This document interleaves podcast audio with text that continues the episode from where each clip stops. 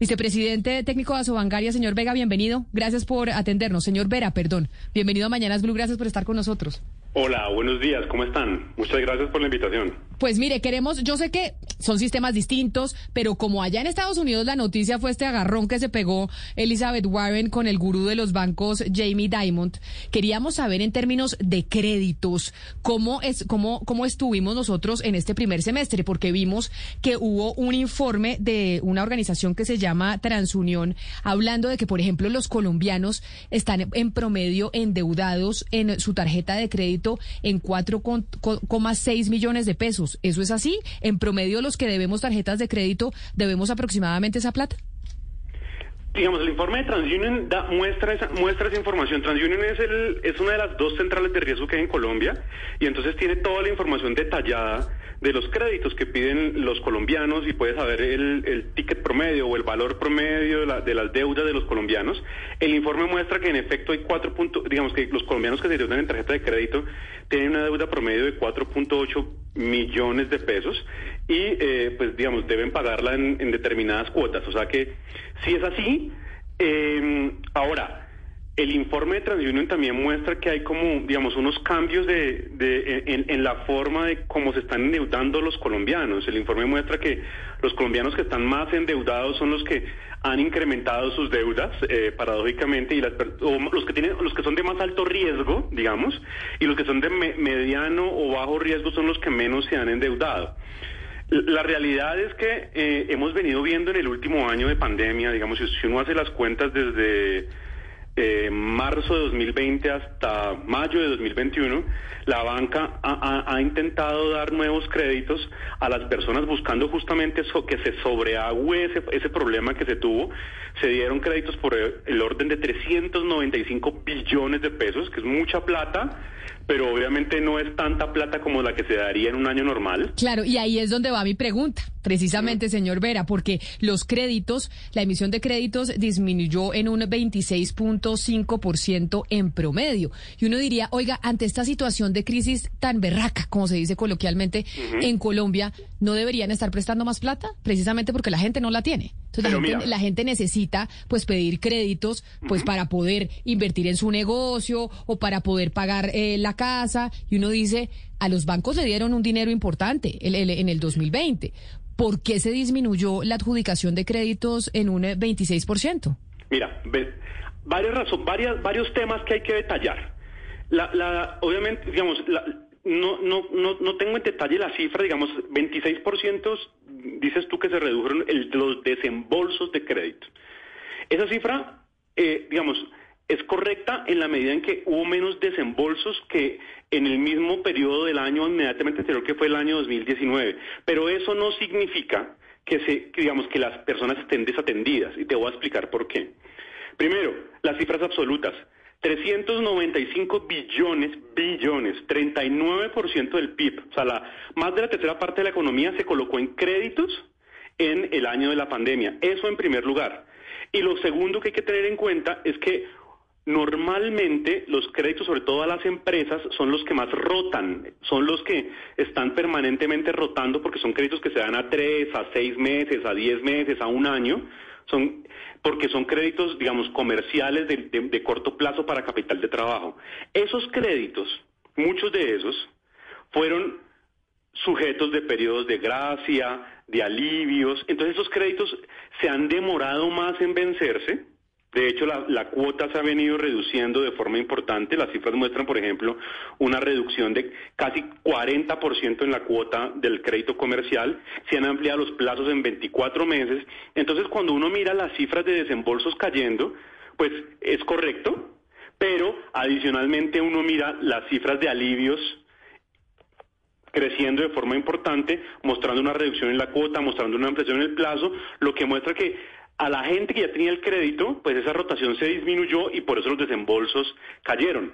Ahora, también hay que destacar que pese a esa caída del 26%, esa caída se da principalmente en los créditos de consumo, en los créditos comerciales y para las empresas hubo un gran dinamismo, crédito PYME creció al 10%, microcrédito también creció el año pasado al 5%, y eso lo que muestra es que esas facilidades que se dieron al, sector financiero vía mayores mayores garantías, fondos de garantías que ahí, ahí te quiero aclarar, no es que le hayan dado plata a los bancos, le dieron una facilidad a los, a los deudores y es que puedan tener garantías para que los bancos les presten, eh, pues han ayudado a que los créditos a las empresas se incrementen. A las personas ha sido menos dinámico porque las personas, digamos, tienen un comportamiento más riesgoso y eso hace que haya que ser más cauteloso. Señor Vera, eh, en este estudio eh, de TransUnion hablan de un millón de consumidores eh, que recibieron al menos un alivio entre los meses de marzo y septiembre de 2020, pero esos alivios pues cesaron, se dejaron de dar. Y uno pensaría que avanzando el tiempo, pues con, con, lo que ha pasado en esta coyuntura, pues las cosas eh, tenderían a empeorar para, para esas personas. ¿Qué pasaría con esas personas que estuvieron en un momento dependiendo de alivios y que en este momento pues no hay, digamos, una perspectiva inmediata de que pueda mejorar? Mira, pues digamos, varias cosas para, para precisar.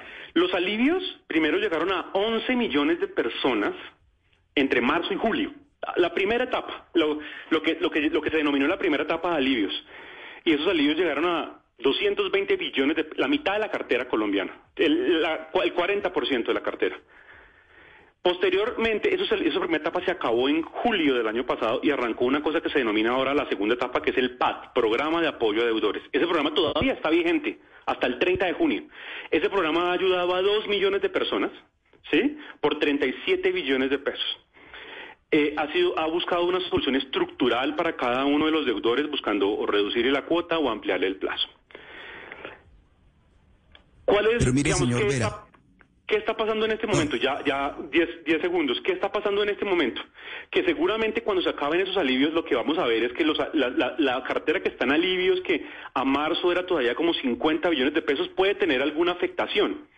Y seguramente lo que va a ocurrir es que en este mes de junio esas afectaciones pues seguramente van a tener que tramitar a través del programa de apoyo de autores para poder darle un empujón más a las personas y que logremos tener, digamos, unos niveles de cartera vencida que sean totalmente manejables como es lo que estamos esperando.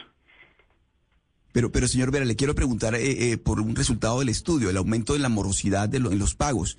Ese aumento de la morosidad debe estar relacionado con la situación que se está viviendo. En la medida en que la situación mejore, pensaría uno que la, eh, los pagos, eh, los morosos se van poniendo al día. Pero en estas circunstancias donde todavía seguimos viviendo eh, un tercer pico, más los paros, más toda la situación social que se está viviendo en el país, ¿usted no cree que esa morosidad, en lugar de disminuir, la tendencia es a crecer?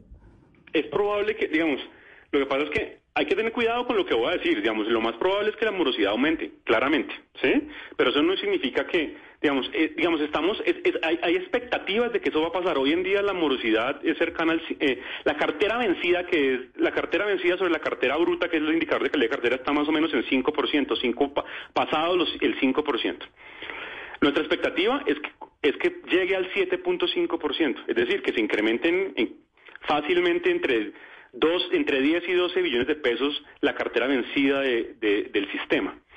Eh, obviamente, en la medida en que la economía empiece a, reabrirse definitivamente y que el plan de vacunación avance y que empezamos a ver recuperación de sectores, pues vamos a ver otra vez una caída de la cartera vencida. Pero yo quisiera detallar que eso no, digamos, eso eso, eso es esperable, Primero, por un lado, obviamente por el tema de, la situación. Los bancos se han preparado completamente para eso. Hoy en día las provisiones superan en 13 o 14 billones de pesos la cartera vencida. Es decir, que si, que si, se, si, se sucediera lo que, lo, que, lo que esperamos, las provisiones más que cubren lo que esperamos que se deteriore la cartera, luego los bancos están sólidos y eso es una garantía para los ahorradores colombianos, que es lo más importante, garantizar la confianza de los ahorradores, y por otro lado, pues que los bancos seguramente van a seguir eh, haciendo la gestión de riesgo adecuada para poder cobrar esa cartera que, que se va a vencer. Pero ¿cuál es la mejor gestión de cartera? Evidentemente que la economía reabra completamente, que los sectores empiezan a producir eh, adecuadamente y que eso reduzca el desempleo y genere ingresos para que las personas puedan pagar sus deudas sin ningún problema. Doctor Vera, ¿las centrales de riesgo están teniendo algún tipo de consideración con los usuarios del sistema financiero? Se lo pregunto porque muchas personas tenían un buen comportamiento crediticio, mejor dicho, eran buenas pagas antes de, la, de la pandemia y antes de, del paro y los bloqueos pero no han podido cumplir con sus obligaciones. ¿Las centrales de riesgo están teniendo algún tipo de consideración en estos casos?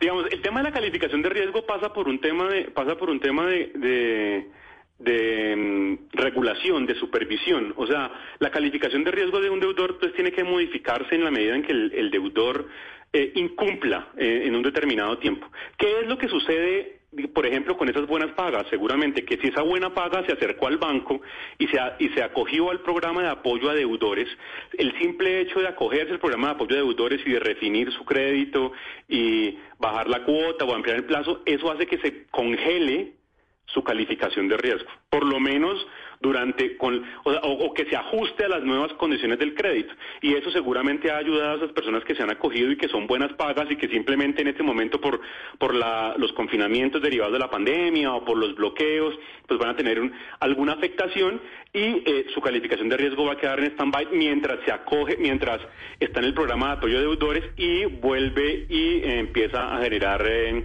pues, sus costumbres, sus hábitos de pago normales. Eh, señor Vera, ya para despedirlo, una última pregunta.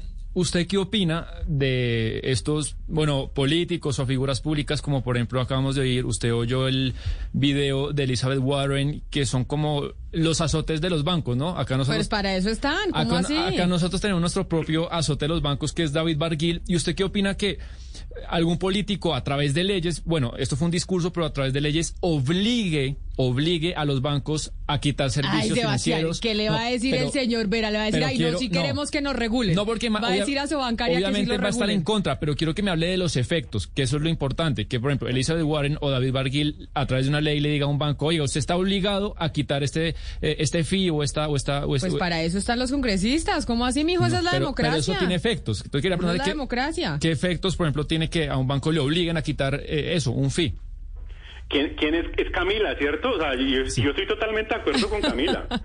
Totalmente, totalmente de ah, acuerdo. Le tocó, por diplomacia, doctor Vera, le tocó. Esto, no, para nada. Créeme que, digamos, creo que, creo que lo, digamos, creo que obviamente la labor, la labor de, de, en Colombia de los senadores, como el senador Barguil, que, que están permanentemente trabajando en el, en el tema financiero, ha sido una labor, digamos, importante porque ha ayudado a los consumidores. Ahora, Obviamente, cuando uno, cuando uno desde, digamos, desde el lado, desde el lado de los bancos está pendiente de lo que está pasando, está, está, está pendiente porque muchas veces la regulación termina siendo el efecto contrario.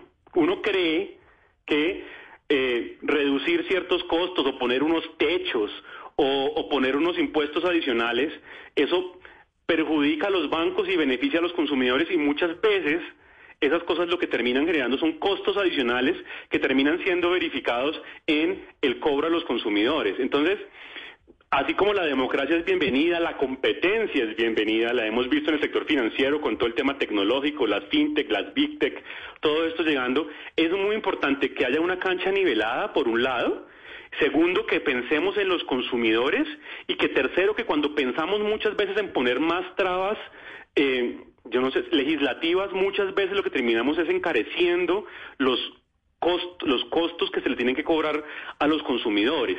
Entonces, muy importante poder diversificar la competencia porque la competencia reduce costos. Muy importante desatar los nudos donde hay nudos regulatorios porque eso reduce costos.